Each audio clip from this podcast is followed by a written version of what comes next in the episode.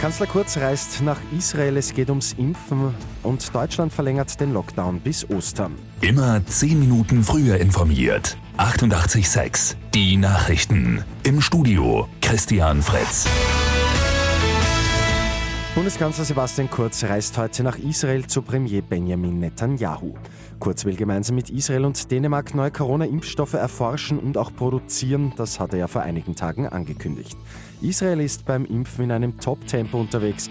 Mehr als die Hälfte der rund 9 Millionen Menschen hat bereits die erste Impfdosis erhalten. Ein weiteres Thema wird heute der sogenannte Corona-Pass sein. In Israel schon umgesetzt, bringt der Pass Geimpften und Genesenen viele Vorteile. Deutschland verlängert den Lockdown bis Ostern. Regional gibt es Öffnungsmöglichkeiten, die an Infektionszahlen gebunden sind. Regionen mit unter Anführungszeichen guten Zahlen dürfen schrittweise wieder aufsperren, etwa Geschäfte, Museen und Gasthäuser. Verschlechtert sich die Infektionslage aber, muss alles wieder zugesperrt werden. Ab Montag dürfen in ganz Deutschland wieder Buchhandlungen, Blumengeschäfte und Gartenmärkte öffnen. Red Bull Salzburg gewinnt am Abend gegen Sturm Graz mit 4 zu 0 und steht zum achten Mal in Folge im ÖFB-Cup-Finale.